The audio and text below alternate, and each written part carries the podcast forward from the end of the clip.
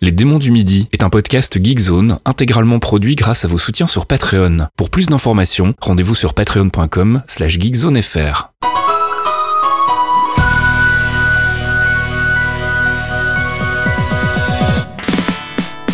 C'est l'heure des démons du midi.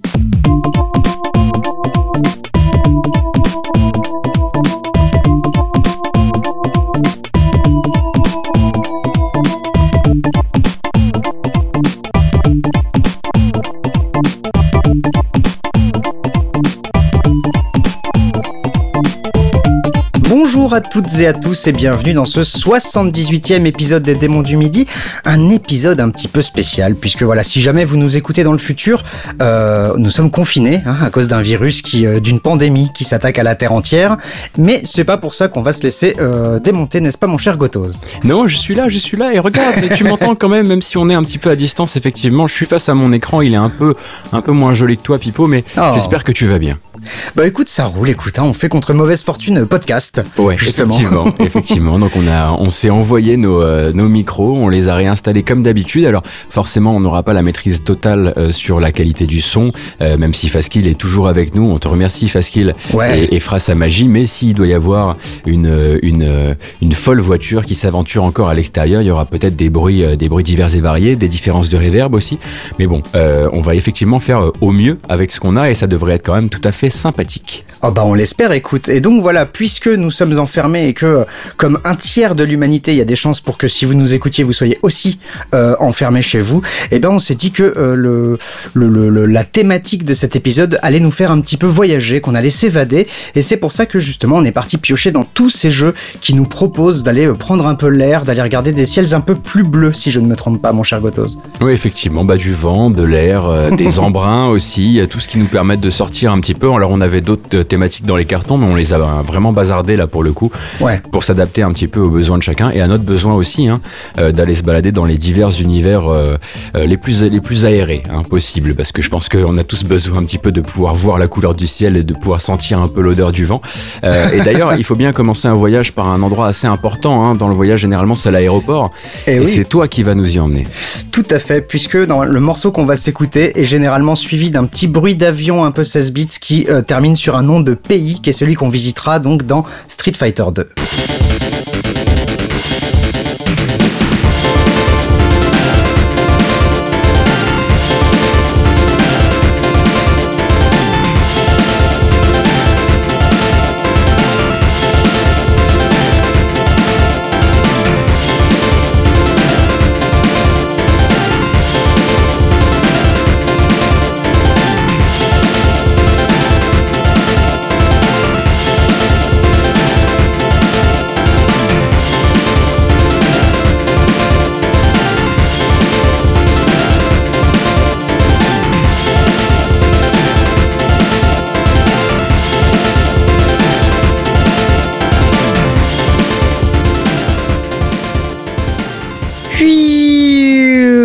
Japan, puisque c'est ça qu'on entendait hein, dans Street Fighter 2 quand on choisissait. Eh, je fais ce que je peux avec les moyens du bord, puisque voilà, c'est le thème du character select de Street Fighter, donc ce, ce moment, ben, choose your fighter, qui voudras-tu prendre, l'américain, le brésilien, la chinoise, le japonais, et c'était un peu euh, la, un de nos premiers contacts en fait à nous, surtout toi et moi, je pense, vu nos, nos âges, avec ben, le côté, euh, quelle est l'image qu'on va se faire d'une culture euh, si lointaine que peut l'être celle de la Chine, du Brésil, etc. Et ben Street Fighter, c'était un peu notre première agence de voyage quelque part. hein. C'est vrai, c'est vrai, ouais.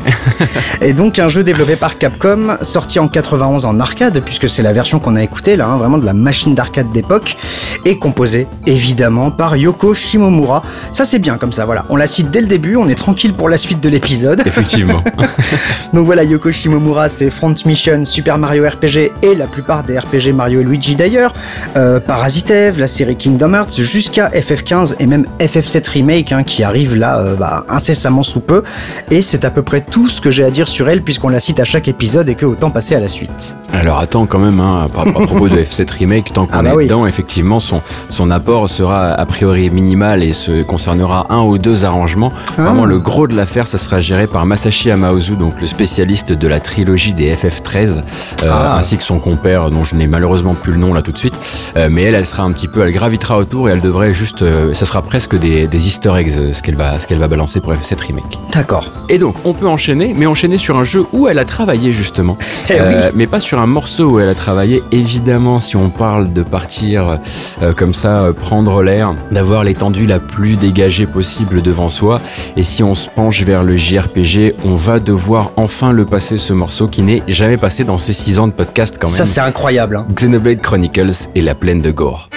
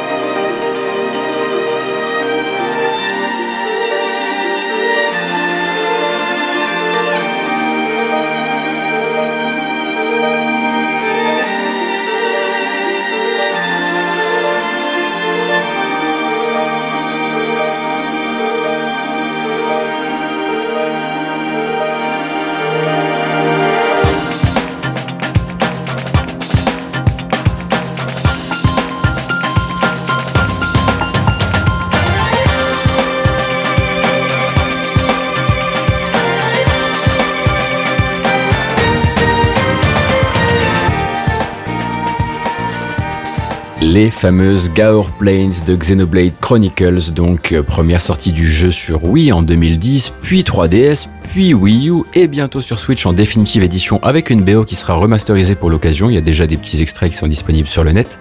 Euh, donc... Dix ans après, quoi. Eh oui, eh oui, eh oui, mais, mais on le portera jusqu'à la fin des temps, ce jeu. C'est ainsi, c'est comme ça. donc l'action RPG de Monolith Soft, importé par le scénario de Tetsuya Takahashi, qui est en fait le boss du studio et qui est scénariste sur la série ainsi que ses aïeuls spirituels Xenogears et les Xenosaga. Donc jeu ô combien aimé par plusieurs communautés de joueurs. Alors déjà les amateurs de shonen évidemment, hein, parce que le jeu a pas mal ça dans le sang quand même, mais aussi les amoureux de grands espaces, parce qu'il y a quand même cette, bah déjà cette plaine de, de Gaor ou Gore comme je dis parfois, euh, sublime étendue de verdure qui se fait, qui se trouve en fait sur la jambe d'un titan, le titan Bionis, qui est euh, un endroit sur lequel vivent différents peuples. Donc faut vraiment imaginer un titan qui s'est endormi et qui est devenu euh, une sorte de continent à lui tout seul. Hmm. Et donc ce fameux thème, c'est un vrai appel à l'aventure, hein, on l'a entendu. Alors il a une version un peu plus douce que là on est en train de s'écouter, qui est la version nocturne de, de, la même zone. Qui est super cool aussi, hein, ouais. Et donc c'est vraiment des dimensions délirantes. Sur oui, on n'est pas trop habitué à l'époque. Bon, on a un petit brouillard certes, mais on n'est pas habitué à avoir des, des, trucs aussi grands. Et puis bah voilà, tu te balades avec tes copains, avec Shulk, avec Charla, etc. Et puis c'est et puis c'est un peu c'est un peu la fête quand même. Alors on aurait pu partir sur le thème principal du jeu, évidemment, rien que pour cet écran titre qui lui aussi inspire, bah du coup effectivement le petit euh, le petit vent qui passe euh, et les, et les brins d'herbe balayés, etc. Mais vu que c'est la grosse chiale, on se le gardera pour une prochaine fois quand même. Euh, par exemple, bah justement pour cette définitive édition hein, qui sort en mai, c'est très très bientôt. Ouais, et puis non seulement ça aurait été la grosse chiale, mais en plus c'était un thème composé par Shimomura, et elle avait déjà ouvert l'épisode, elle va peut-être se calmer. Hein. Effectivement. et donc à la composition de la BO, il y a plusieurs entités qui cohabitent, on le disait, hein, il y avait Yoko Shimomura, mais ici le morceau est signé Ace Plus, donc c'est le, le, duo formé par Tomori Kudo et la chanteuse Shiko, de son vrai nom Hiroyo Yamanaka, et donc euh, eux ont aussi ensuite, euh, ils sont intervenus sur Chronicles X également. Et il me mhm. semble un petit peu sur Chronicles 2, même si on ne parle pas trop de Chronicles 2, c'est pas le jeu le plus important de la série, n'est-ce pas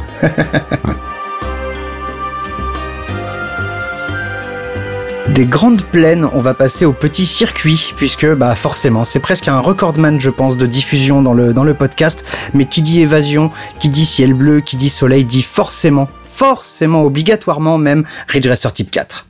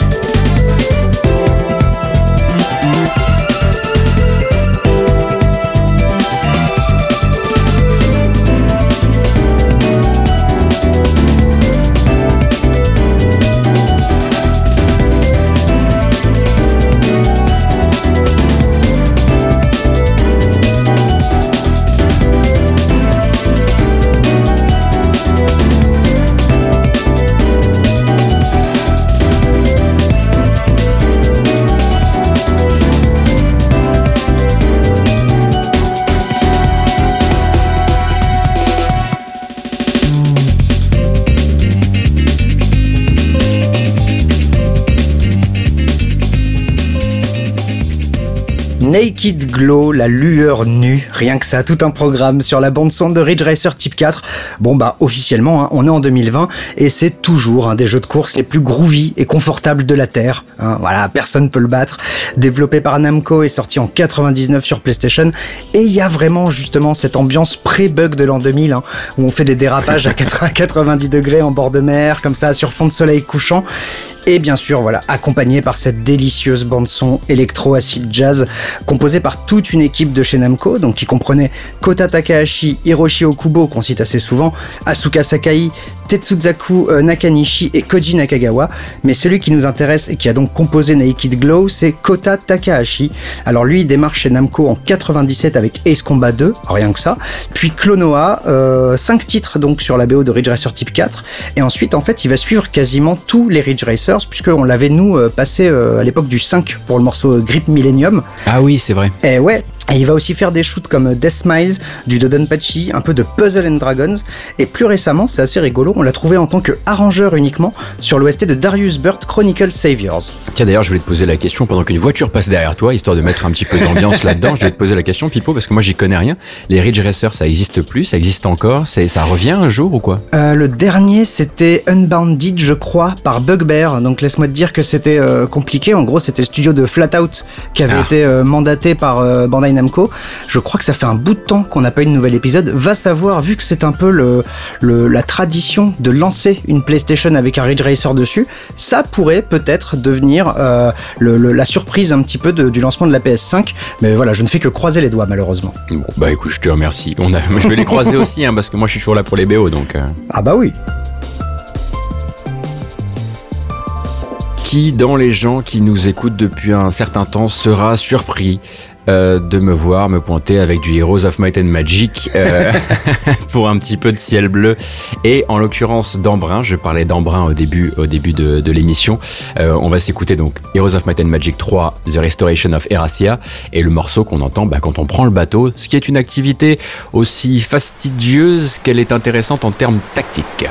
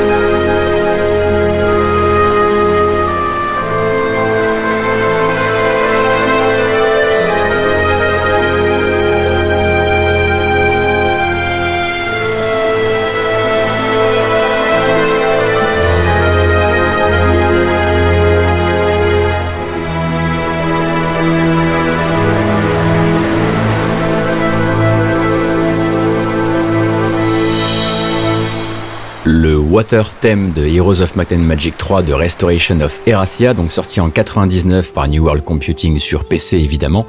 Alors je pense qu'on a tout dit à propos de ma passion pour Heroes of Might and Magic en 6 ans de ce podcast quand même, tu m'arrêtes si je me trompe.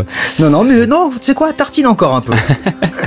non, mais je me demande s'il y a encore des gens qui n'ont jamais vu à quoi ça ressemble, mais du coup voilà, petit jeu de stratégie où ce général dissimule en fait une armée entière qu'on déplace euh, en vue de dessus, ces longues séances de récolte de minerais pour améliorer la caserne des cyclopes en caserne des cyclopes améliorée. Euh. et puis parfois c'est traversée maritime avec euh, une douce mélopée et puis des effets sonores qui nous font du bien là actuellement. Ah oui, clairement. Donc là-dessus, pas de surprise, hein, c'est bel et bien le duo Paul Romero et Rob King qui est aux manettes euh, et qui sont assistés hein, dans les premiers épisodes de la série par un troisième larron qui s'appelle Steve Bacca et qui lui intervenait à la fois comme assistant et comme designer sonore. Et donc c'est à lui qu'il faudrait envoyer des bisous là tout de suite parce que ah. l'intégration des bruits de vagues c'est un peu à lui qu'on le doit. Et puis je voulais passer ce morceau aussi parce que il a cette couleur Heroes of Might and Magic, on dirait presque un jingle, les nombreux jingles qu'il y a dans Heroes, par exemple quand tu franchis une nouvelle semaine, il y a une sorte de jingle qui te dit la vie n'est-elle pas merveilleuse? Euh, Et c'est un petit peu ce que fait ce, ce, petit water theme. Et quand je disais que c'était un peu fastidieux de prendre le bateau, euh, c'est juste que pour embarquer dans le bateau, si mes souvenirs sont bons, ça te consommait tout ton mouvement du jour, ah. ce qui évite assez casse-bonbon. Mais il fallait parfois en passer par là, notamment pour faire des contournements quand tu jouais en hot seat avec un copain et qui regardait par la fenêtre, évidemment, pendant que toi tu regardais l'écran. Et d'ailleurs, hein, on, on, en parlait en off tout à l'heure, mais euh, pour les gens qui seraient en manque de Heroes of Might and Magic, puisque c'est une série qui s'est un peu perdue avec les années, ouais. cette année on aura peut-être un, un, truc assez intéressant. Ouais, alors déjà en fait, en parallèle de Heroes of Might and Magic, il y a une série qui s'appelle King's Bounty qui euh, fonctionne plus ou moins sur la même mécanique, et je peux déjà, d'ores et déjà, vous conseiller euh, King's Bounty Armored Princess qui est vachement bien, qui est sorti je crois en 2007 et qui a pas trop trop vieilli. Et sinon, voilà, il y a euh, King's Bounty 2 qui est prévu pour cette année, même sur Switch, c'est dire à quel point ils veulent essayer de reconquérir euh, un certain public. Et euh, du coup, bah, je suis extrêmement curieux de déjà de voir ce que ça va donner niveau gameplay, mais peut-être même aussi niveau BO. Mon cher Gotos, on a l'habitude. Il y a quelques séries comme ça qu'on moque, hein, parfois même, euh, parfois, parfois même sans raison. Et c'est pas très sympa de notre part. Et c'est vrai qu'en off, je te disais, c'est quand même un épisode plus particulier encore qu'on pouvait l'imaginer, puisqu'il aura fallu euh, une pandémie pour qu'on se décide enfin à passer un jeu de la série Atelier. Et donc, et donc, on va profiter de prendre le dernier en date, en l'occurrence, puisqu'on va s'écouter One Summer's Adventure sur la BO de Atelier Risa.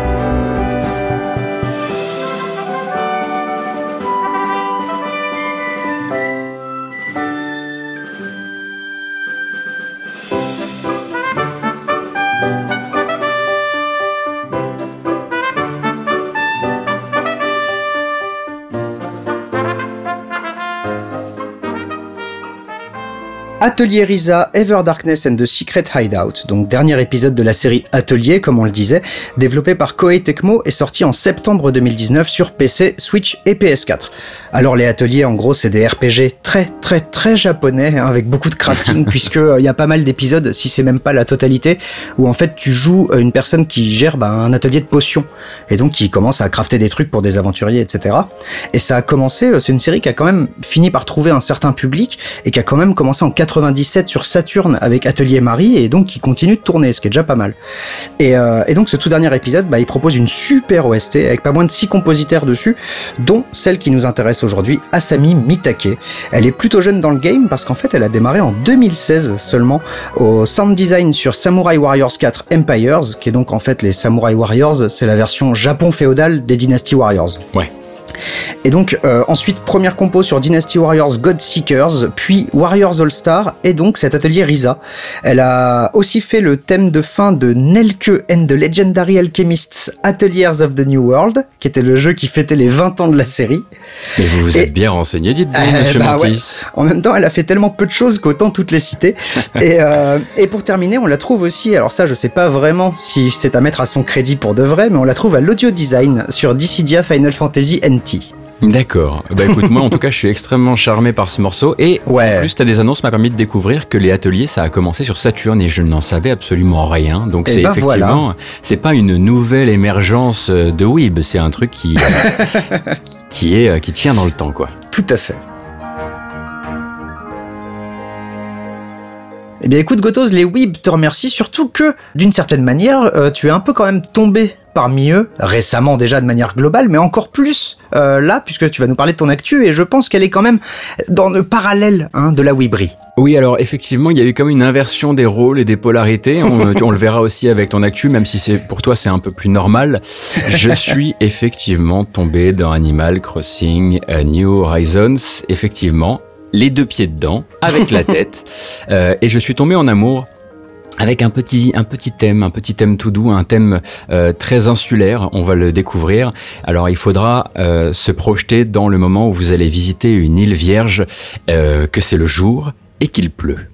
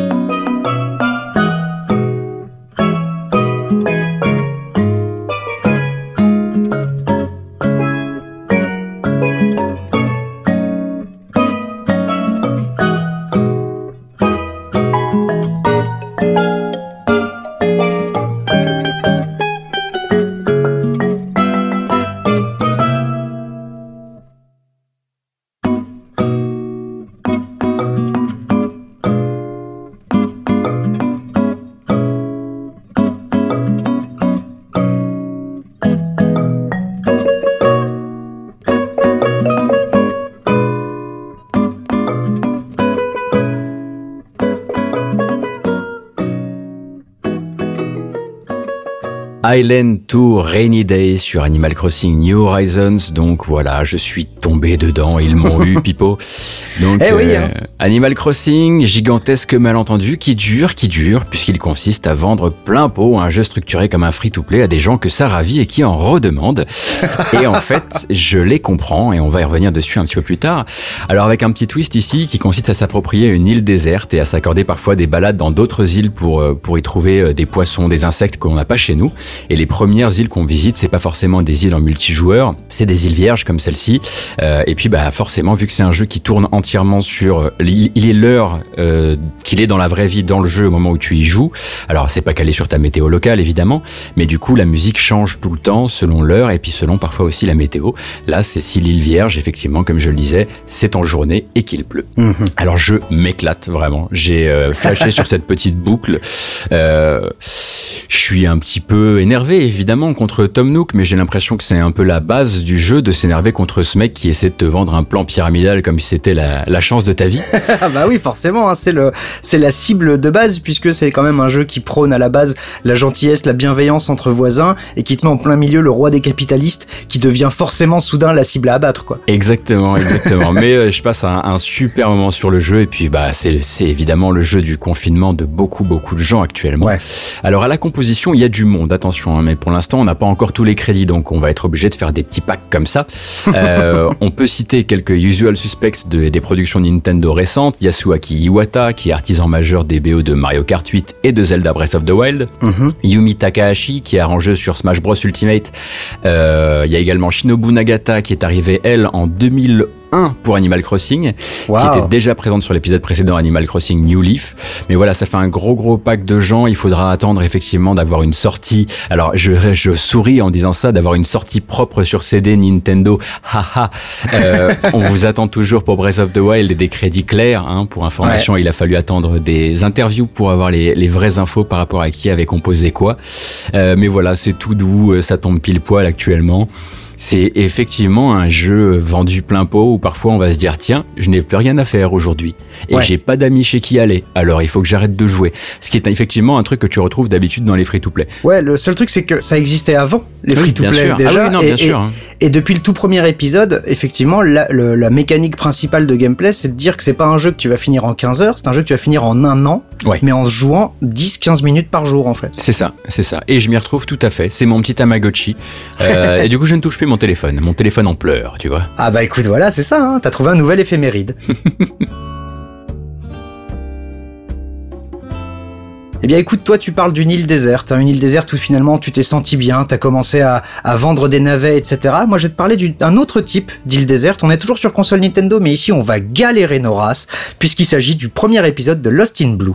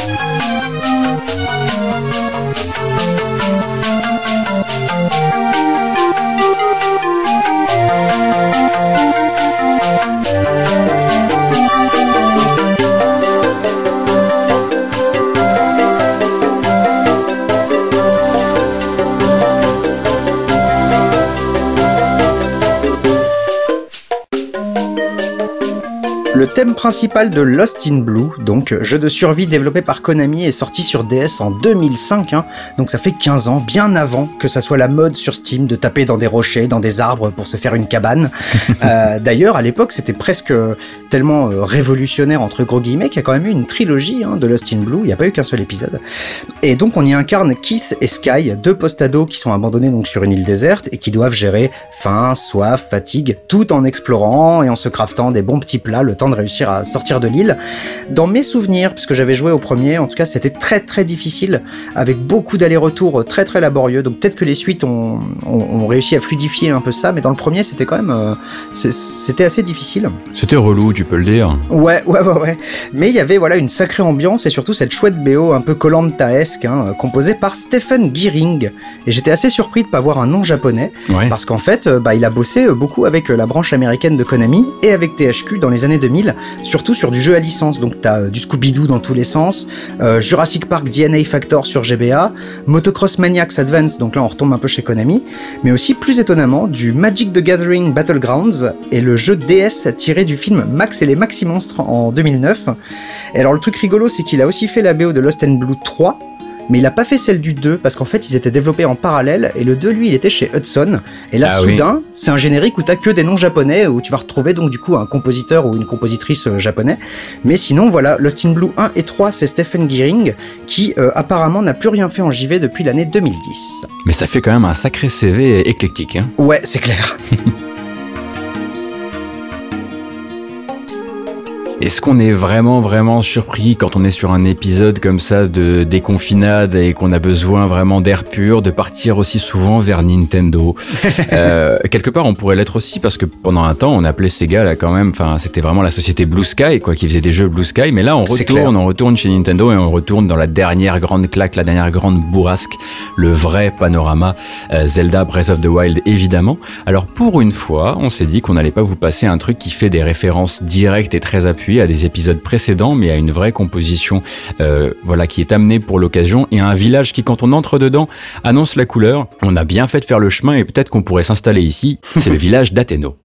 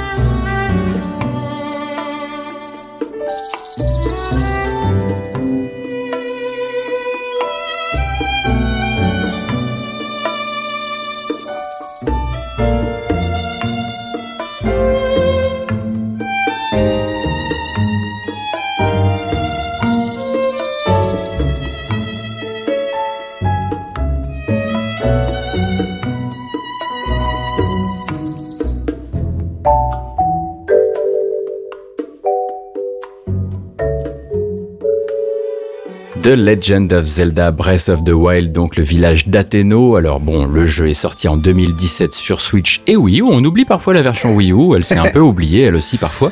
Elle oubliait son framerate. Hein. Effectivement. Et le village, je le disais, d'Athéno, l'un des villages, l'une des villes même, parce que c'est l'une des plus actives de l'univers du jeu, univers, on le rappelle, post-apocalyptique quand même, mm. euh, par essence. Euh, et donc, euh, active parce que principalement préservé d'une bonne partie du cataclysme qui donne, euh, qui donne un peu la situation du début de jeu, parce que assez, assez loin à l'est du château pour ne pas avoir été frappé directement. Et un endroit qu'on reconnaît surtout à sa structure en relief, avec tout en haut le labo de recherche d'un personnage qui s'appelle Pura, euh, dont on n'éclaircira pas l'identité exacte euh, pour les gens qui n'ont pas encore fait le jeu. Hein, voilà, on va essayer de, de rester poli. Et bon sang qu'il est accueillant ce thème quand même. Euh, c'est comme arriver au meilleur endroit après un long périple. T'as un vrai sentiment de satisfaction et puis un lâcher prise. T'as envie, en fait, t'as envie de poser tes bagages. C'est ce que je disais en lancement du morceau. Ouais. Euh, et il est taquin, il est adorable. Et puis surtout, euh, comme on le disait, il a, ce, il a un argument pour lui, c'est qu'il n'est pas directement une reprise d'un vieil épisode. On n'est pas juste dans le fan service. Hmm. Et là encore, l'équipe Nintendo est en nombre. Euh, alors, on a cité Yasuaki Iwata tout à l'heure euh, quand on parlait d'Animal Crossing, mais il y a aussi Hajime Wakai. Alors, Hajime Wakai qui est sound director sur le jeu après l'avoir été sur Skyward Sword et avoir composé une bonne partie de la BO de Wind Waker, donc euh, pas rien quand même le bonhomme. Tu m'étonnes. Et bien entendu Manaka Kataoka qui elle partage son temps entre les séries Animal Crossing et Zelda. Euh, donc euh, voilà, elle aussi elle connaît bien le grand air a priori, il y a pas de souci avec ça. Euh, et alors si vous n'êtes pas en mesure de vous procurer Animal Crossing qui est devenu une sorte de jeu du confinement non officiel, très honnêtement, je me suis relancé euh, Breath of the Wild euh, pendant que je ne pouvais pas mettre le nez dehors. C'est Mm. quand même extrêmement agréable, ça tombe quand même parfaitement dans les cases actuelles. Ah bah c'est aussi le jeu de la bouffée d'air frais, clairement. Ouais. Ah ouais, c'est ça. Et j'ai cru, cru que t'allais dire le jeu de la bouffe. Et effectivement, là, vous pouvez faire tranquillement vos courses et faire tous les plats que vous voulez, il y a aucun souci. Eh bah écoute, justement, tu disais que euh, on cite énormément Nintendo et pas assez Sega. Eh bien, pan, en voilà un, parce qu'il faut pas déconner non plus. Mhm. Donc on va s'écouter Victorious sur la BO de Outrun 2019.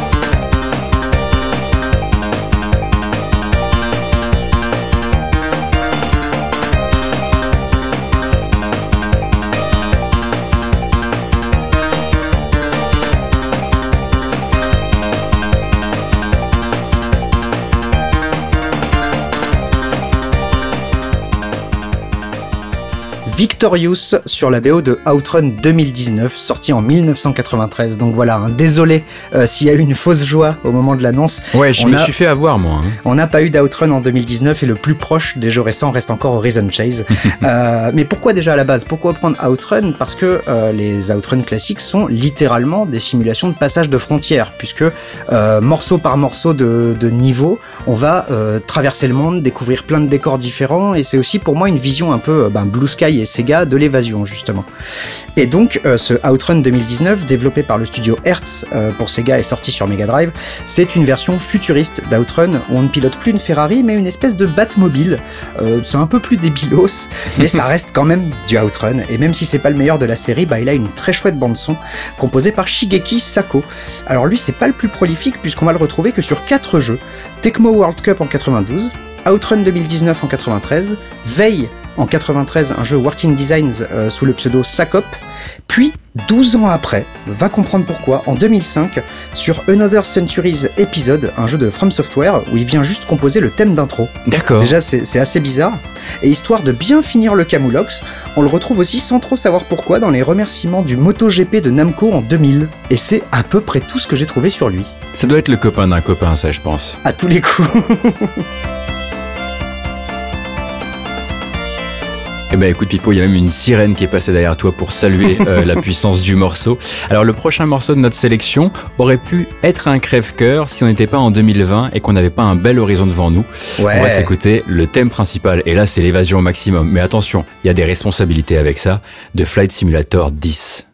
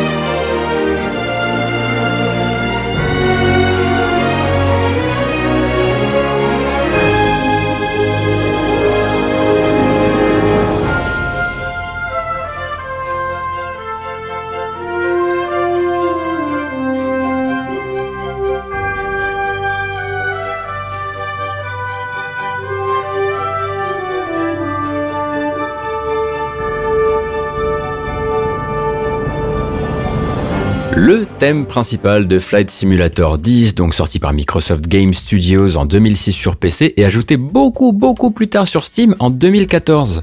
Ah. Alors toujours et jusqu'à preuve du contraire, le dernier épisode de la série des simulateurs de vol de Microsoft, euh, pour rappel simulation sérieuse quand même, avec toutes sortes d'engins à maîtriser, une météo dynamique, le contrôle du trafic aérien qu'il faut prendre en compte, il faut s'y conformer surtout, et Hmm. suffisamment d'input pour justifier l'achat de toutes sortes de contrôleurs hors de prix, euh, ce qui est une constante en fait du genre simulation. hein. Nous en fait on, on attend la sortie des jeux pour avoir de bonnes excuses pour acheter des trucs. Euh, on devrait d'ailleurs retrouver ce grand kiff cette année, je le disais hein, jusqu'à preuve du contraire, euh, puisque ce sont les Français d'Asobo euh, qui ont signé avec Ouais. Microsoft pour ce certes que ce que certains appellent le Messi, Flight Simulator 2020. On vous invite d'ailleurs à regarder les trailers, hein, ça donne très très envie. Et rappelle au passage hein, que j'ai misé un petit billet sur l'annonce d'Olivier de Rivière à la BO du jeu. Bah oui, c'est un jeu à Sobo. C'est un jeu à Sobo, mais c'était avant de savoir qu'il était déjà en train de bosser en, en premier compositeur sur Streets of Rage, et donc je Ouais. dirais patience parce que tout le monde ne peut pas tout faire en même temps. Ouais, mais en même temps, bon, Streets of Rage, t'imagines qu'il sort euh, première moitié d'année, deuxième moitié, boum, euh, Flight Simulator. hein. Moi, ça me paraît jouable. Hein. Ah ben moi, le, les violoncelles d'Eric Maria Couturier au décollage, je suis méga chaud. hein. Euh, et donc pour ce Flight Simulator 10, la musique est signée Stan Lepar. Euh, c'est un garçon dont le CV s'étend en fait de Microsoft Money 2003, le logiciel de gestion de finances, à Guild Wars 2, en passant par Destiny, Peggle 2, Uno Arcade, Crimson Skies et Halo Reach. Ok. Euh, donc c'est en fait c'est l'un de ces loustiques dont on ne parle en fait jamais et en fait dont on découvre des années plus tard que c'était celui qui avait composé ce morceau qu'on aimait bien dans une BO qui n'était pas composé par le compositeur original.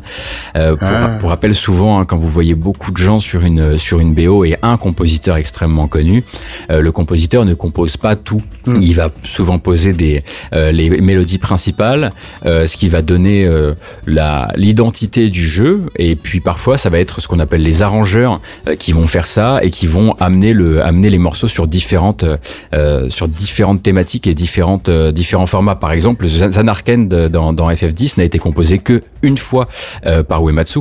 Et ensuite c'est les arrangeurs qui l'ont amené pour le début de jeu pour la fin de Ah. jeu etc etc Et- Est-ce que c'était pas un peu le même cas de figure? Alors tu m'arrêtes si je me trompe, mais dans Fable, parce que je crois que Elfman avait fait le thème principal, Ah, tout et qu'ensuite tout le reste de la BO c'était d'autres compositeurs. Là, c'était encore plus plus marqué parce que c'était un vrai un vrai guest quoi. Il était vraiment Mm. là en guest sur le main theme, euh, Ouais. comme comme ça, comme on a pu le voir sur la série Crisis par exemple. Bref, on s'est éloigné loin du sujet, mais il y a quand même un Flight Simulator 2020 qui sort normalement cette année. Et puis bah si J'ai pu est y jouer moi, monsieur. qui a joué en plus? Et ouais, au XO19 de Londres, j'avais fait un, un petit vol au-dessus de Milan, je crois.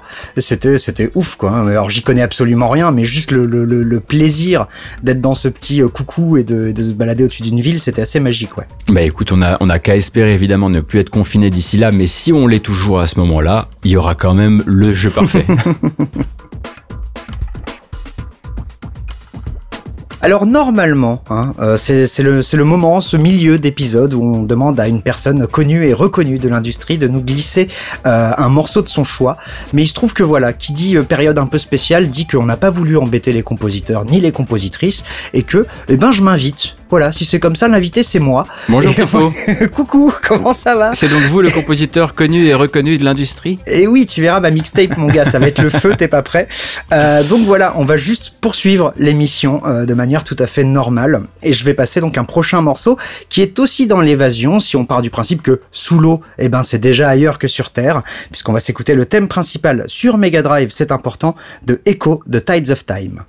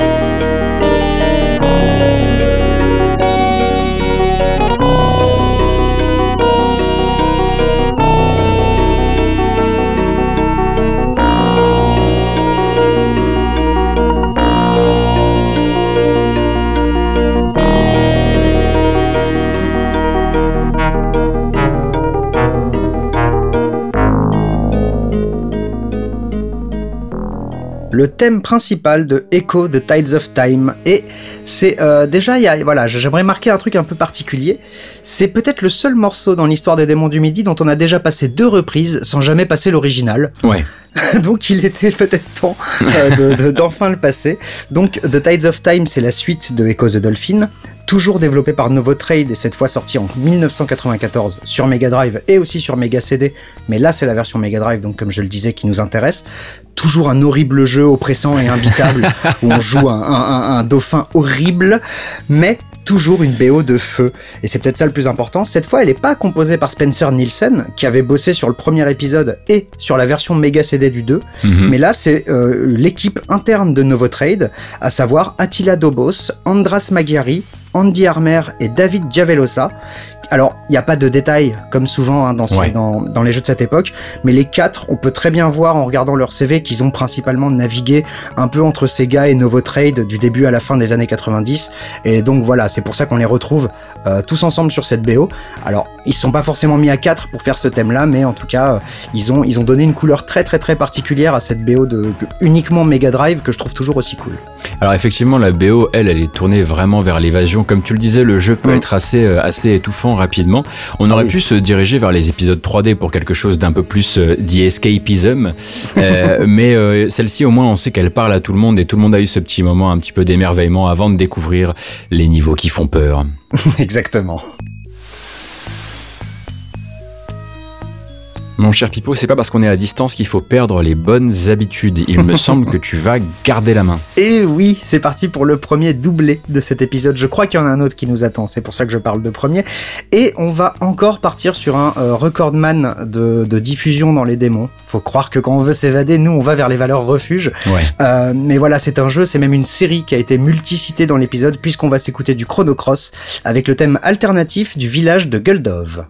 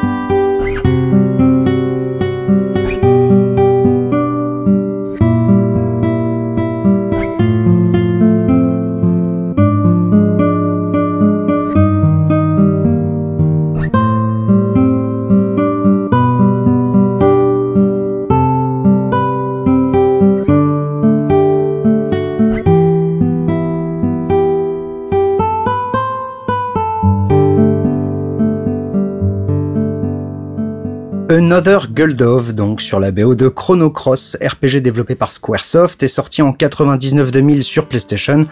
Bon bah c'est la suite de Chrono Trigger, c'est une légende absolue, euh, une direction artistique à tomber par terre, un, vrai RPG profond avec une tonne de persos à débloquer, des synergies. C'est un des meilleurs RPG que je connaisse, en tout cas moi.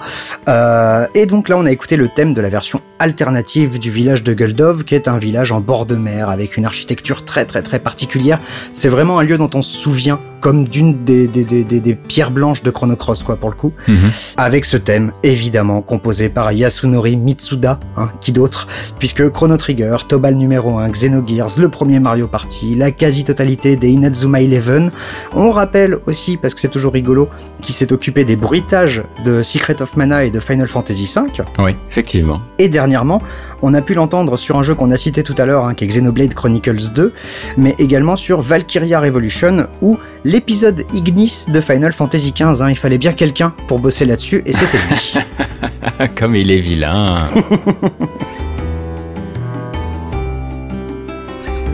Eh ben écoute, on ne reste pas chez Squaresoft, on va vers Square Enix, on n'est pas sur Final Fantasy XV, on est sur Final Fantasy XIV. On devait passer du Final Fantasy dans cet épisode à un moment ou à un autre. Eh et Évidemment qu'on aurait voulu repasser du 8, mais à un moment ça va se voir.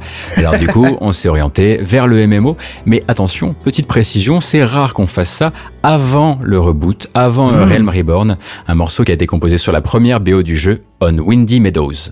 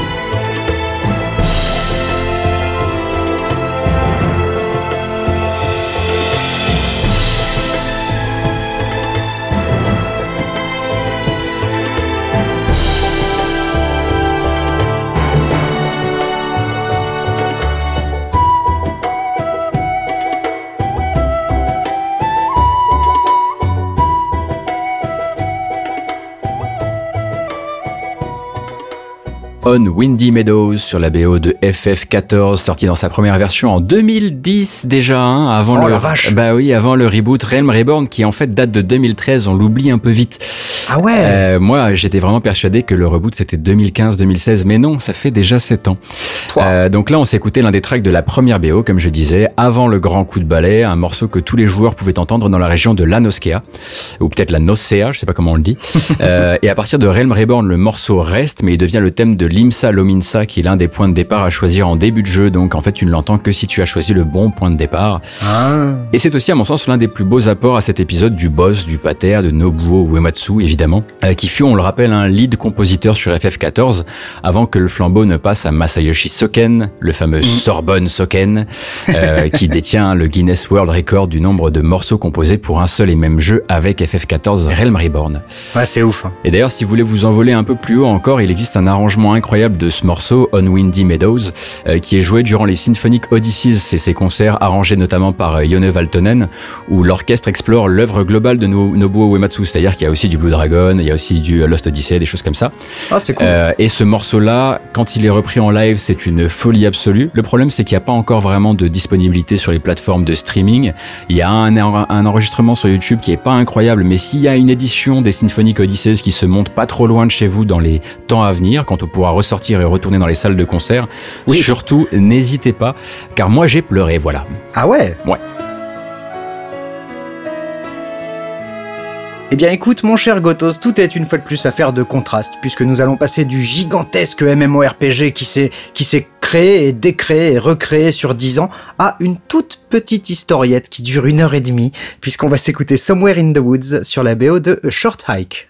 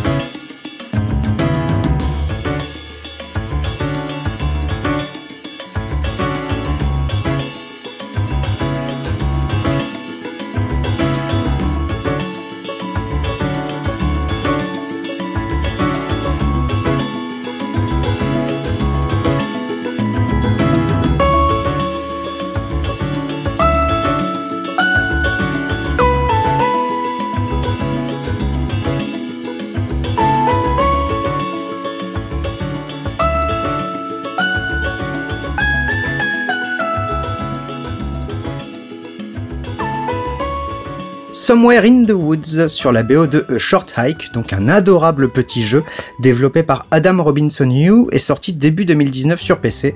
Et donc, comme son nom l'indique, ben, c'est une courte balade hein, de 1h30, 2 heures, où on incarne un oiseau euh, anthropomorphe qui veut aller au sommet d'une montagne sur une petite île. Beaucoup d'îles, hein, en fait, dans cet épisode où on veut se barrer de chez nous, j'ai l'impression. c'est vrai, c'est vrai. Et donc voilà, c'est adorable, c'est mignon comme tout, c'est le jeu parfait pour un dimanche après-midi pluvieux, par exemple, euh, ou confiné, voilà. Euh, avec une très très chouette BO composée par Mark Sparling. Alors lui, il a majoritairement fait des petits jeux. Alors je vais vous donner les noms, mais peu de chance que ça vous parle, hein. Bad Sector, Xob. Mais plus récemment, alors ça c'est assez rigolo, il a eu un joli contrat puisqu'il a fait la composition de l'opening de Shantae and the Seven euh, Sirens. Ah. Donc, euh, un épisode en plus qui avait un- une intro animée par le studio Trigger. T'as toujours euh, Christa V qui chante derrière, mais c'est lui qui a fait la compo du thème principal, donc c'est déjà plutôt cool. Et ça c'est vraiment plutôt le, le, le- le petit, le petit bonus. Si vous allez sur son SoundCloud, euh, il, a, il a fait un morceau de chiptune par jour entre juillet 2016 et le 14 mars 2020. Wow. Ce qui fait en tout ben, 1337 morceaux.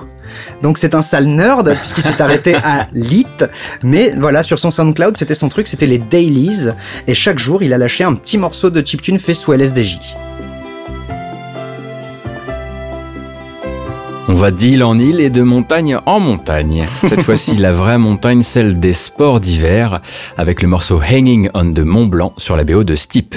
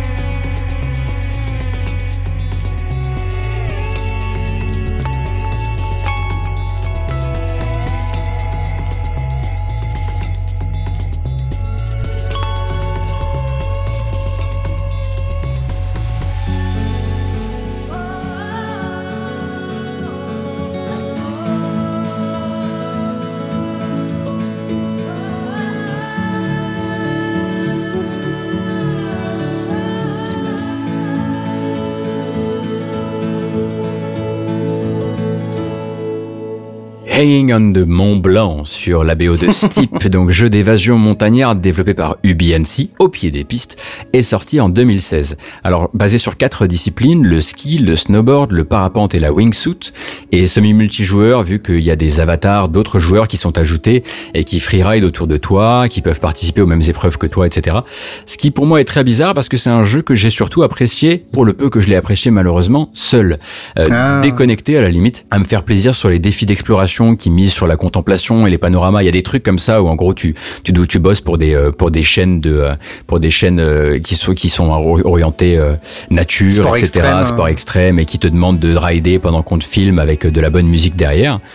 et musicalement, le jeu te fait parfois le coup des morceaux licenciés, évidemment, et ça marche à fond. Par exemple, quand il y a To Build a Home du groupe Cinematic Orchestra, qui est un morceau célébrissime, hein, euh, quand il tombe pile poil, quand tu es en train de rider seul le Mont Blanc, ça te défonce. Et il y a du matos composé pour l'occasion, euh, des trucs très nature et découverte, euh, presque New Age parfois, avec beaucoup de hang drums, des voix éthérées, euh, et ça marche à fond. Et c'est littéralement composé, encore une fois, au pied des pistes, euh, par un collectif qui se nomme Zikali. Alors Zikali, ils sont basés à Annecy. Euh, la boîte travaille en fait depuis 2008 au contact des grandes marques qui sont liées à la montagne. Ils ont bossé Ah. avec Salomon, ils ont bossé avec Petzl, euh, ils bossent avec certaines stations de ski comme Chamonix-Mont-Blanc ou Val d'Isère. Donc voilà, eux, ils baignent dedans toute la sainte journée en vérité. Ouais. Et ils sont auteurs aussi de la bande originale. Ils ont eu un prix pour ça du documentaire Summits of My Life qui est consacré au grimpeur Kylian Jornet. Euh, enfin bref, voilà, c'est à la fois leur vie et leur gagne-pain. hein. J'imagine qu'ils doivent être riders aussi d'ailleurs. C'est des musiciens de montagne. C'est des musiciens de montagne, exactement. Et ils ont rempilé avec Ubisoft en 2018 sur le DLC euh, qui était dédié aux Jeux Olympiques. Euh, D'ailleurs, honnêtement, je, les- je serais super étonné de pas les voir faire un tout petit guest dans Beyond Good and Evil 2, euh, parce que c'est le genre de musique qui pourrait forcément trouver un- un- une, rés- une résonance dans un endroit, dans un coin de cet univers qui est actuellement Mm. créé euh, à Ubi Montpellier. Et puis, puisque manifestement tout le monde peut mettre de la musique dans Beyond Good and Evil 2, pourquoi pas eux?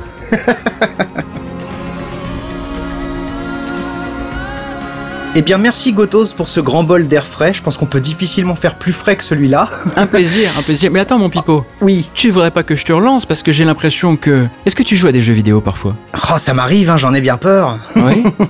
Et on dirait bien que c'est l'heure de mon actu. Mhm. Effectivement, euh, j'ai tellement joué euh, ce mois-ci que j'aurais pu mettre une tonne, tonne, tonne de jeux hein, dans ce dans cette actu. Ça aurait pu être Doom 64, ça aurait pu être Black Mesa, ça aurait pu être le nouveau perso de Slay the Spire, Observer, Grand Blue Fantasy Versus, mais à tout seigneur, SAI, tout honneur, euh, on va s'écouter At Eternal's Gate sur la bande son de Doom Eternal.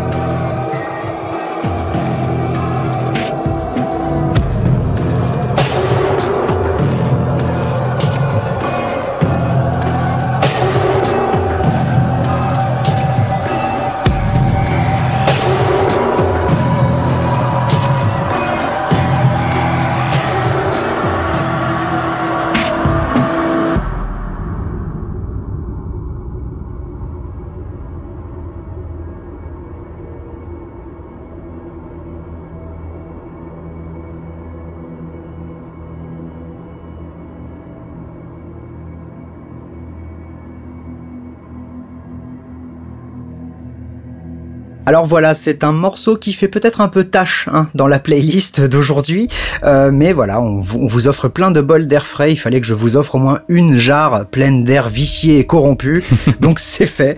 Euh, At Eternal's Gate, donc sur la BO de Doom Eternal, c'est le thème qui accueille tous les petits Doom Slayers sur l'accueil du jeu en fait, et qui en gros fait un peu un parallèle taquin avec At Doom's Gate, qui était le morceau qui ouvrait Doom 2016 donc Doom Eternal développé par id Software, sorti le 20 mars dernier, donc le même jour que Animal Crossing, c'est un peu la blague aussi.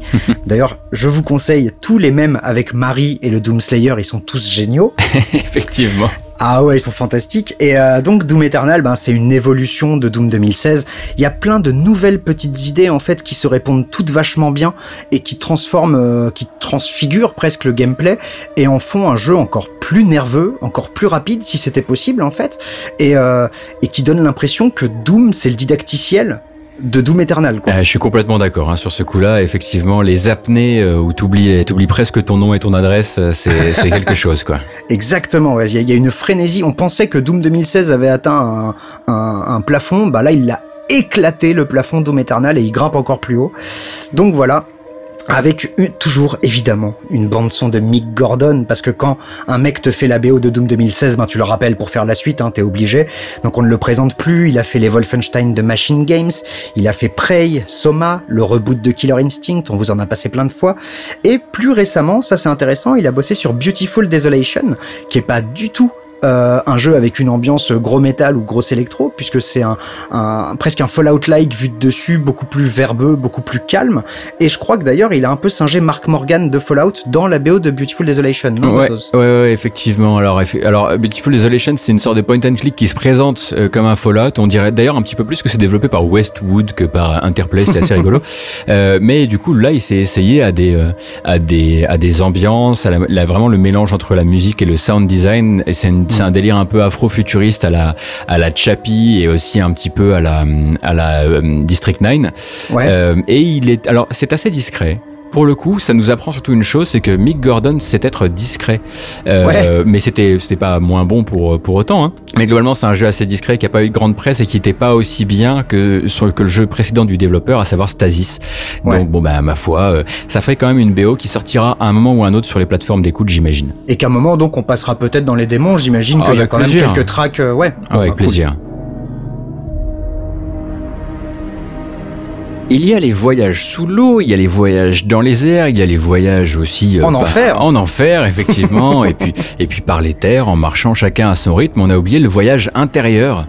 Et quand on parle de ah. voyage intérieur, il y a toujours quelques compositeurs qui se dessinent, surtout du côté de la France, et aussi peut-être quelques studios qui étaient particulièrement intéressés par les expériences, même si elles étaient parfois un petit peu hippies, on peut le dire. euh, on va se tourner, se tourner évidemment vers Cryo Interactive. On est en 1998 et on parle du jeu River World.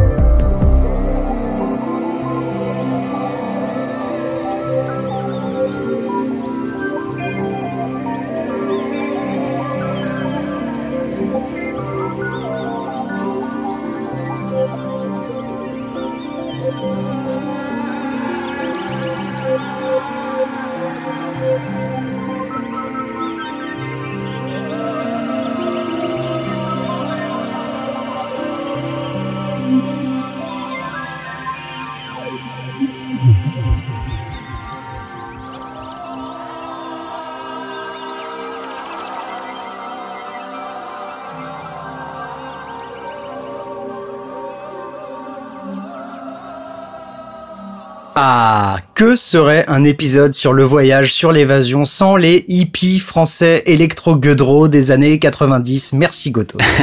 et en plus, là, on a pris notre temps parce que celui-ci, il monte, il monte, il monte pendant un peu plus de 7 minutes. T'as le temps de vraiment rentrer dans, dans une méditation pleine conscience. Hein. euh, donc, on parle de Riverworld, le jeu sorti par Cryo Interactive en 98 sur PC. Alors, pour le contexte, c'est une adaptation jouable du cycle de bouquin Le fleuve de l'éternité, écrit par l'américain Philip Farmer. Ah. Et euh, pour la petite histoire, en fait, Farmer est spécialisé dans les réinterprétations de personnages historiques. C'est lui qui a notamment écrit un bouquin qui comble les trous laissés vacants par le tour du monde en 80 jours. et Riverworld raconte, en fait, les bouquins, du coup, euh, racontent le voyage de Cyrano de Bergerac, de Jean Santerre, de Mark Twain, de Hermann Göring et de l'explorateur Richard Burton. Ah ouais Dans un monde où toute l'humanité a été ressuscitée au bord d'un fleuve, justement, dans une une planète que personne ne connaît et vont essayer de comprendre un petit peu ce qui s'est passé. Et j'allais dire genre ouais c'est super perché et tout et je sais même pas pourquoi je suis étonné en fait. Bah oui bien sûr. Bah, évidemment que ça a excité Cryo.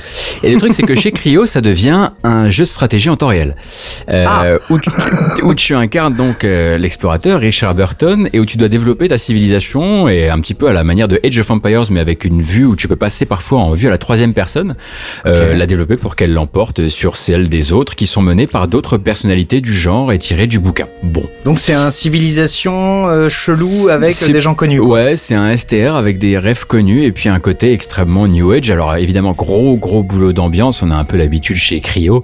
Euh, mm. Alors la pâte graphique est complètement année 2000, j'apprends Photoshop. Et puis euh, au niveau de la musique et de la composition, on se tourne vers Stéphane Pic grande surprise, ainsi que Pierre Estève, mais surtout Stéphane Pic. Et alors, on ne va pas s'attarder une nouvelle fois hein, sur euh, Stéphane Pic. C'est donc Lost Eden, c'est Dune, c'est Extase, c'est Commander Blood, c'est Atlantis. En gros, c'est notre roi de la French Touch qui est spécialisé dans le son organique, l'électro New Age et des BO qui tournent parfois au trip chamanique. Et je vous ai pas mis la pire, parce que là encore, on pourrait se dire ok, c'est plutôt euh, c'est plutôt un after de de, de, de, de gros stuff dans un champ. Et c'est exactement ce que c'est en l'occurrence. Mais il y a des trucs qui partent vraiment sur euh, des cris, euh, des cris justement de chaman, euh, des, des, des, bruits d'animaux qui font un peu flipper, des phases sonores où t'es pas trop trop sûr de où est-ce que tu habites. Enfin bref, c'est du Stéphane Pic. Et la bonne nouvelle, c'est que tout ça et Lost Eden et d'autres, c'est disponible sur Bandcamp parce qu'il y a un Bandcamp pour Stéphane Pic et Pierre Estève. Alors j'ai plus le nom exactement de leur double Bandcamp, mais si vous cherchez les références et que vous tapez Bandcamp vous l'aurez sans faute. Le prochain morceau avait déjà un indice euh, dans le jingle de lancement de l'émission, donc peut-être qu'il vous a fait un petit peu frétiller le cœur. On ne va pas écouter du Wii Sports en revanche, mais on va s'écouter le thème principal de Wii Sports Resort.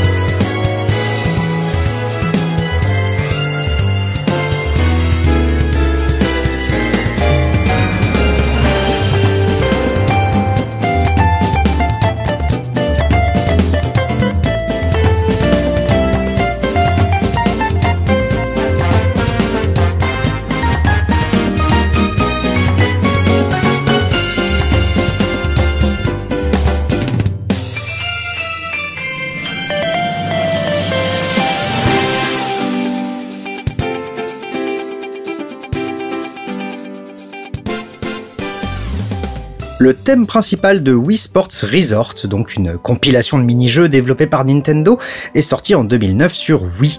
Bah concrètement, c'est comme Wii Sports, sauf que c'est sur une île paradisiaque et avec le support du Wii Motion Plus surtout, qui était donc ce, euh, un petit bloc qu'on mettait au cul de sa Wiimote pour qu'elle devienne plus précise. Et là, en l'occurrence, ben, pour faire de l'escrime, du frisbee, du golf et j'en passe, vous avez à peu près l'idée de ce que c'est qu'un Wii Sports. Hein. C'est euh, le jeu pour faire jouer ses grands-parents en gros quoi. Et donc dans ce jeu-là, on était accompagné par des compositions d'un certain Ryo Nagamatsu. Euh, lui, il a démarré en 2006 sur Wii Play, qui était encore une autre compile de mini-jeux. Il a fait aussi du brain training. Puis très vite, il va devenir un des deux compos de Mario Kart Wii, un des trois de Mario Galaxy 2, puis il va participer à Mario Kart 8 et à Splatoon 2, donc c'est vraiment comme on a l'habitude de le dire chez Nintendo, hein. on file d'abord des petits projets aux gens qui arrivent, et très très vite, si, si jamais ils nous, si, si jamais ils font plaisir, quoi, très très vite ils vont être mis sur des beaucoup plus gros projets, déjà sous quelqu'un, puis très vite seul, puisqu'en fait, bah, dernièrement, il a eu une jolie, euh, une jolie promo chez Nintendo, puisqu'il est devenu l'arrangeur principal sur le remake de Link's Awakening qui est sorti l'année dernière. Ouais. Et donc, voilà, ce Ryo Nagamatsu, comme t'en parlais tout à l'heure pour d'autres personnes de chez Nintendo, commence petit à petit, en une dizaine d'années, à se placer très très bien sur l'échiquier des compositeurs. Et on le dira jamais assez, hein, ça fait partie de ces boîtes. Euh, Squaresoft le fut pendant un temps, Square Enix l'est un peu moins, mais ça, ça se décrasse au fur et à mesure euh, de ces boîtes où en fait il y a un vrai plan de carrière à avoir. Tu peux Mm. vite te retrouver un beau jour à être le nouveau taulier d'une boutique euh, la plus attendue de l'année ou la deuxième, le deuxième jeu le plus attendu de l'année. C'est Euh, clair. Et, euh, et euh, c'est absolument pas, euh, c'est absolument pas des vieux qui tiennent le, qui tiennent les trucs et qui refusent de les lâcher. D'ailleurs, tu vois, on a quasiment hein, plus euh, aucune composition euh, qui viennent, euh, qui viennent des, historiques, euh, Kondo, voilà, de Kondo. ouais, bien sûr. maintenant, même s'il est complètement encore en, en activité et, Oui, capable et de, composer. C'est juste que c'est c'est le renouvellement naturel bah, des cultures quelque part. Mm, Mais de la même manière que sur tout ce qui est autour de la Wii, t'as l'ombre de Tanaka qui plane évidemment Mhm. qui- au- au- autour de ces petites compos un peu mignonnes, un peu easy listening. Mais pour autant, une fois que, le, que les lignes mélodiques sont posées, on n'hésite pas à filer le reste à des nouveaux pour qu'ils se fassent la main et pour qu'à terme, bah, ils deviennent, bah, comme on le disait, voilà, arrangeurs sur un des plus gros remakes euh, de Nintendo l'année dernière, quoi. Et attention, je voudrais juste préciser un dernier truc. Faudrait pas se, se méprendre pour autant. Ça veut pas dire qu'ils sont arrivés il y a genre deux ou trois ans. hein. Généralement, voilà, ils vont ils vont bouffer du sound design euh, ou de la ou de l'arrangement de, de, de deuxième ou troisième niveau pendant Mm. parfois près de dix ans quand même. hein. C'est oui, c'est- un plan de carrière, mais il faut le préparer à l'avance quand même.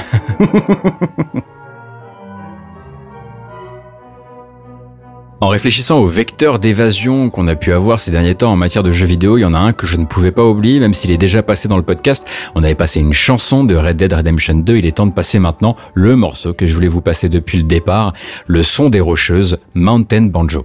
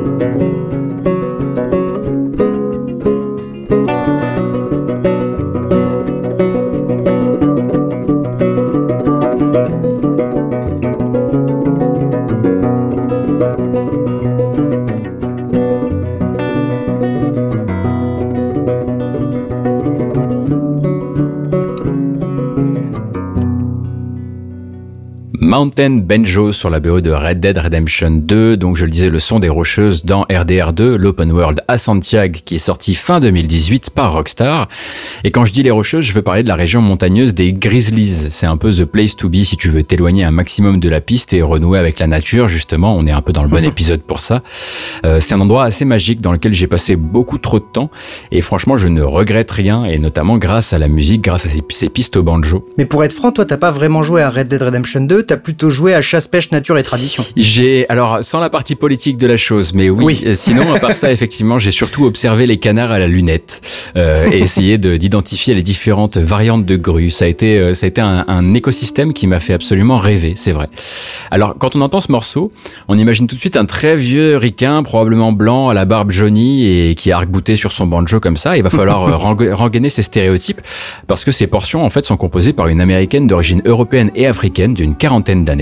Elle s'appelle Rhiannon Giddens. Elle est auteure, compositrice, interprète et fondatrice du groupe Carolina Chocolate Drops. Et c'est un groupe de country all-time blues euh, qui évidemment euh, euh, tourne depuis un petit moment maintenant. Et je vous recommande vraiment l'écoute parce qu'en fait on découvre qu'elle ne joue pas que du banjo, elle ne joue pas que du violon, elle chante et elle a une foutue voix absolument géniale Ah. qui fait des compositions, enfin qui te, qui te propulse dans une espèce de, de Far West différent et nouveau. Euh, donc je rappelle son nom, Rhiannon Giddens et le groupe Carolina Chocolate Drops. Eh bien, merci. Eh bien, je vais continuer mes petites transitions à la mort moelleux qui fonctionnent étonnamment bien malgré la distance. Hein. Écoute, donc euh, tu parlais de montagnes, euh, les montagnes euh, américaines. Et ben nous, on va aller dans les montagnes européennes qui sont celles de la Transylvanie. Oui, c'est les Si trompe qu'on a hein, d'ailleurs. Bah ouais, mais écoute, jusqu'à preuve du contraire, elle me file une transition, donc je vais quand même pas me plaindre, puisqu'on va s'écouter littéralement le thème de la Transylvanie dans DuckTales.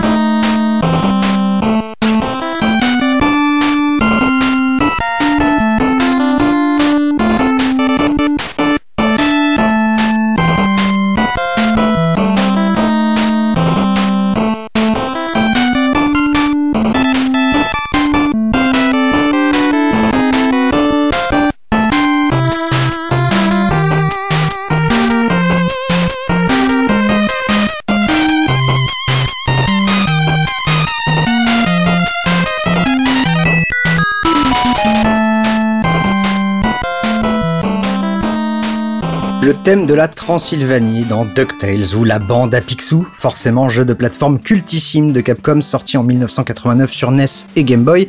Là, c'est la version NES qu'on a écoutée. Donc, bah voilà, c'est Picsou qui voyage à travers le monde et même sur la Lune. C'est dire s'il voyage euh, pour trouver des trésors dans tous les sens. Donc, ça tombait parfaitement sous le sens pour cet épisode. Et avec une OST de dingue. Enfin, je pense que euh, on a même ouvert notre épisode sur du DuckTales Remastered, notre tout premier épisode euh, de Démon du. Midi. Donc, euh, c'est que c'est pas rien dans le, dans le patrimoine culturel des musiques de jeux vidéo. Et ça a été composé par Hiroshige Tonomura. Alors lui, il commence chez Capcom sur euh, 1943 Kai en arcade. Il va ensuite faire deux trois jeux euh, assez peu connus chez nous. Il va exploser avec cette bande son de DuckTale qui est euh, imbattable sur quasiment tous ses morceaux.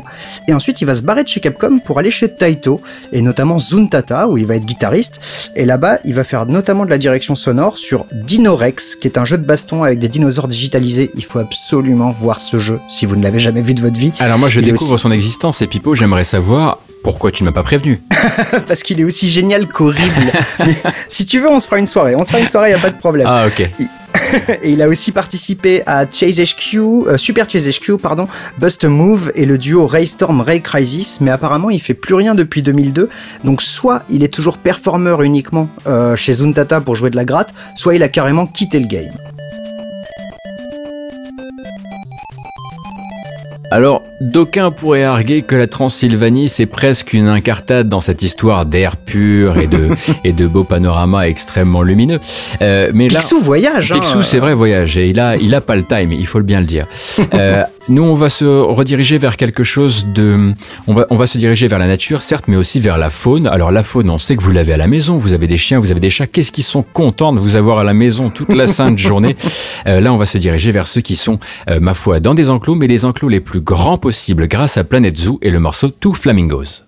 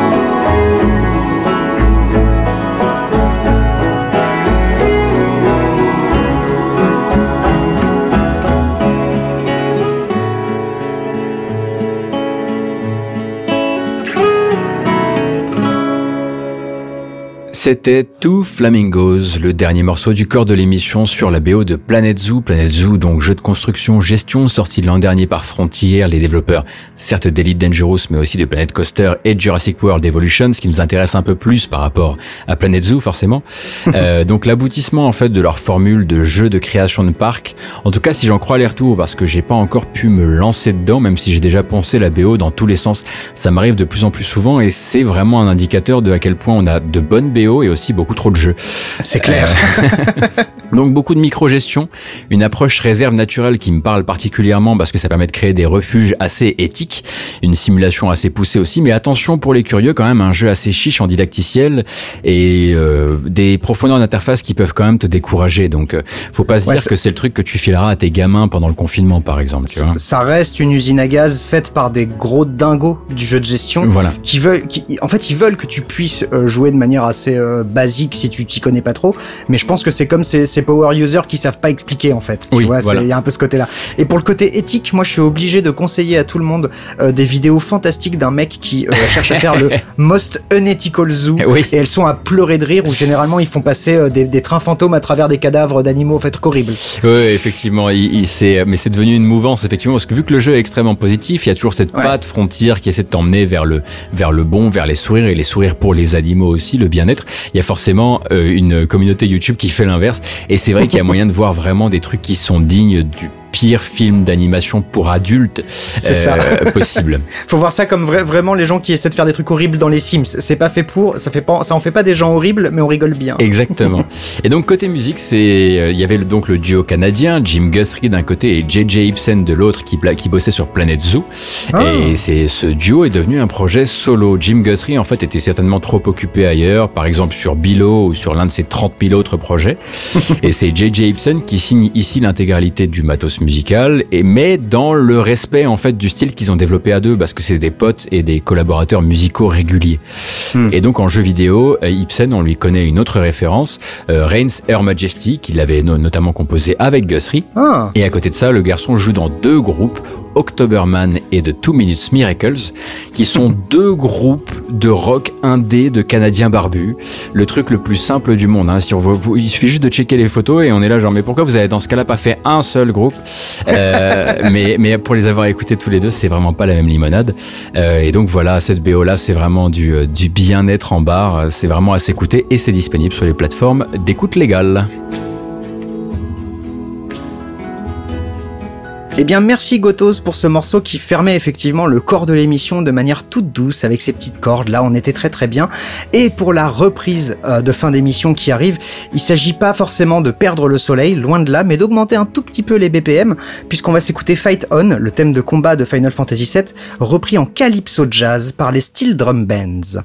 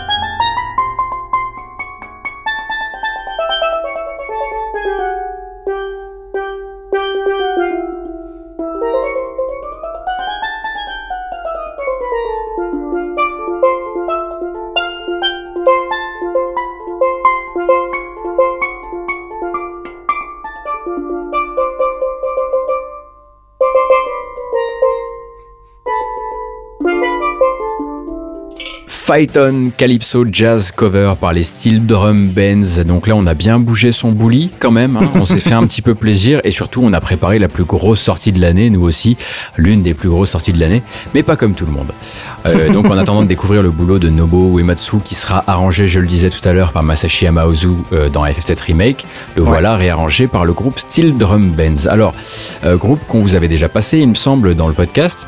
Ce sont trois Britanniques d'origine caribéenne qui ont monté cette petite chaîne YouTube pour partager leur reprise de morceaux de JV euh, aux steel drums. Alors les steel drums, ça peut être aussi des steel pan drums, ça dépend des modèles, mhm. mais en gros c'est toujours des percussions métalliques qui sont soit concaves, soit convexes et qui se jouent avec des petits marteaux et, qui conviennent plus particulièrement à l'improvisation. On l'a entendu en fin de morceau d'ailleurs. Alors sur leur chaîne, faut pas non plus s'attendre à des trucs incroyables, à des trouvailles folles. C'est du Mario, c'est du FF, c'est du Street Fighter. C'est des références assez classiques et assez rassemblantes principalement parce qu'il y a une autre facette à ce groupe. Il ah. se trouve que, certes, ils sont passionnés de jeux vidéo et ils font ça dans leur, dans leur temps libre sur YouTube, mais à côté de ça, c'est un groupe qui cherche à bosser à bouffer. Euh, du coup, hmm. euh, ils font des ateliers pour les séminaires de team building où ils t'apprennent à jouer des steel drums. Euh, ils animent les mariages en fait partout en Grande-Bretagne. Ah euh, et donc il y a des photos d'eux sur steeldrumsband.com, je crois, où tu les vois avec les mariés euh, et ils leur ont fait euh, toute la toute la cérémonie. Et ils précisent d'ailleurs, si vous voulez qu'on joue pendant que vous descendez l'allée centrale, on le fera, il y a pas de problème. et très honnêtement, si j'étais sur place, si j'étais en Grande-Bretagne, je sais à qui je demanderais pour animer mon mariage à moi. Ah bah, moi j'allais dire, ça fait chier, il faut que je trouve quelqu'un à épouser maintenant juste pour pouvoir les embaucher. donc voilà, donc ils sont disponibles. Hein, ce qu'ils font, c'est disponible principalement sur YouTube. Et mhm. si vous voulez vraiment découvrir ce qu'il reste encore à défricher de la musique, de la reprise de jeux vidéo, c'est-à-dire tout ce qu'on ne fait pas habituellement. D'habitude, on fait du métal, on fait des trucs finalement, euh, finalement très euh, le très le nord du planisphère hein, en termes de reprise de, jeux vidéo. On avait Ahmed Al Shaiba qui faisait euh, qui faisait parfois des reprises au oud, dont vous en avez passé. maintenant, on a aussi les Steel Drum Bands, même s'ils font ça effectivement de Grande-Bretagne.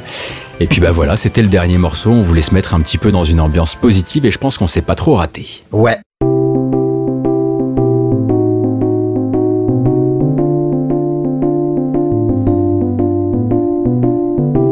Eh bien, merci beaucoup Gotos pour ce dernier morceau, effectivement très très très ensoleillé. Et c'est là-dessus qu'on dit au revoir à tous nos confinés. Eh J'en ai bien peur, c'est la fin de ce 78e épisode. Alors, avant toute chose, on va faire bien évidemment les remerciements euh, que nous devons faire et que nous faisons surtout avec plaisir à la fin de chaque épisode. Avant tout à Fastkill, bah qui certes euh, depuis quelque temps nous monte déjà l'épisode à distance, mais c'est la première fois qu'il va devoir monter un épisode qui a été enregistré à distance. Et sans pouvoir nous prêter sa voix, ce qui est encore pire. C'est-à-dire que là, vous n'avez pas pu avoir votre dose de fast kill. Moi, j'ai besoin de ma dose de fast kill tous les mois. Euh... Bah, nous, nous, nous, en vrai, on l'a eu là pendant le rec, on l'a eu un peu euh, à l'audio, donc euh, on s'est fait plaisir. Exactement. On remercie aussi, bah, du coup, euh, CAF, évidemment, hein, puisque Geekzone, c'est un duo. et puis, c'est une communauté aussi. On vous remercie toujours de nous écouter. On vous remercie que vous soyez de Geekzone ou d'ailleurs de nous écouter, de partager le podcast, de continuer à le faire découvrir autour de vous, de continuer à nous faire autant de retours. On est on est content de pouvoir continuer ce podcast malgré la situation actuelle. Et honnêtement, ça s'est bien passé en fait. Franchement, on s'en sort plutôt pas mal nous, hein, de notre côté. Donc on est plutôt et on, et on vous rappelle, on vous rappelle surtout que si jamais vous vous ennuyez et que le temps devient un peu trop long, et eh ben il y a 77 autres épisodes à écouter quand même. Voilà. Et qu'on on tire un peu dans tous les sens. Et je pense qu'en théorie, il y a toujours un ou deux morceaux à récupérer, euh, quelle que soit votre votre religion musicale. et mon cher Gotos, je crois que tu voulais aussi euh, profiter de cet épisode un peu particulier pour des petits conseils. Oui, des petits conseils parce que c'est vrai que quand tu dois faire une sélection sur un truc aussi important que l'évasion et chaque personne ayant finalement son évasion, on pouvait aussi citer les jeux et les BO qui n'ont pas fait le cut mais qui auraient pu tout à fait.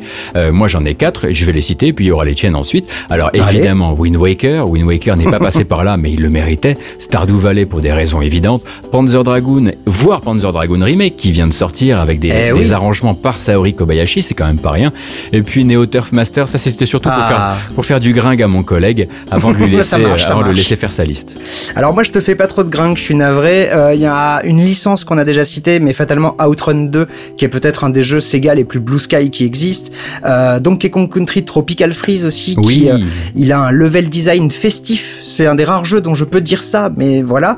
Euh, Guitar Woman, qui a une qui est sucré et coloré. C'est un petit bonbon pop avec une BO qui tire un peu dans tous les sens et qui est très très cool. Et enfin, moi, si je dois m'évader, il y a un seul jeu, c'est Sonic Mania, puisque je ne m'évade pas euh, dans l'espace, mais je m'évade dans le temps. Et quand j'y joue, j'ai 8 ans, et ça, c'est un peu magique. Et je crois qu'aucun autre jeu arrive à ce point-là à me faire ça. Donc voilà, Sonic Mania restera, je pense, toujours mon jeu euh, d'échappatoire. Eh ben merci beaucoup. Oui, effectivement, effectivement, on l'a pas dit, hein, on n'est pas parti sur l'évasion spatiale parce qu'à un moment, non. Non. Nous, on veut rester quand même un petit peu sur sur le sur le sur ce qu'on ne peut plus voir, mais qui est finalement si proche de nous. Alors La boulangerie d'à côté. La boulangerie d'à côté ou la plaine gore, c'est vrai que parfois c'est juste l'un à côté de l'autre. Euh, alors, on vous donne rendez-vous le mois prochain. Ce sera un, un Jukebox. un jukebox, oui, tout à fait. Ça va partir dans tous les sens, évidemment. Sera-t-il oui. confiné? Sera-t-il pas confiné? Ça, on ne sait pas encore. Euh, ce qu'on est sûr, c'est qu'il arrivera, quoi qu'il arrive. On vous embrasse très fort. Et on vous fait plein, plein d'énormes bisous. Et surtout, ben, prenez soin de vous, prenez soin des vôtres et restez chez vous. Mais oui, restez chez vous, c'est important. Sauvez des vies, restez chez vous. On vous souhaite du bon jeu vidéo, de la bonne musique et peut-être de la bonne musique de jeux vidéo. À la prochaine. Bisous À plus.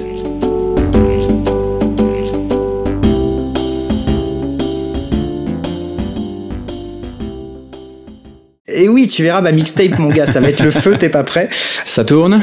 Euh, Non, pas encore. Euh, où est-ce qu'il est le menu? Il est là. Et ça rec pour moi. Ok. T'es chaud, toi? Quand tu veux. Ok. Ouais, c'est parti. Eh bien, joyeux pipi à toi, je lance le morceau. Très bien. Et bah voilà. Je pense qu'on est bon. C'est part C'est part. D'accord. Ah oui, mieux. Désolé, face qu'on reprend là. Hop, hop, et, et, et vas-y. Pandémie internationale. Elle va très bien, Pandémie internationale. elle va très bien, Pandémie internationale. elle va très bien, Pandémie internationale. elle va très bien. Cliquez Cliquez Eh bien, je clique. C'est cliqué. Il a cliqué C'est cliqué. Cliquez Cliquez Eh bien, je clique. Tu me dis quand t'es good et je clique. Clique Ah, je clique aussi. Eh ben écoute Pipo, il y a même une sirène qui est passée derrière toi pour saluer euh, la puissance du morceau. Un podcast signé Faskill. Faskill.com Les clairvoyants, c'est le rendez-vous mensuel de Geekzone présenté par Faskill, Fox Monsieur et Archeon, un podcast d'une heure sur le MCU, le Marvel Cinematic Universe, des news, du theory crafting rigolo, des focus avisés pour tout vous apprendre sur l'univers Marvel, et bien entendu un peu de musique. Pour découvrir tout ça, rendez-vous sur geekzone.fr. On vous y attend, amis True Believers.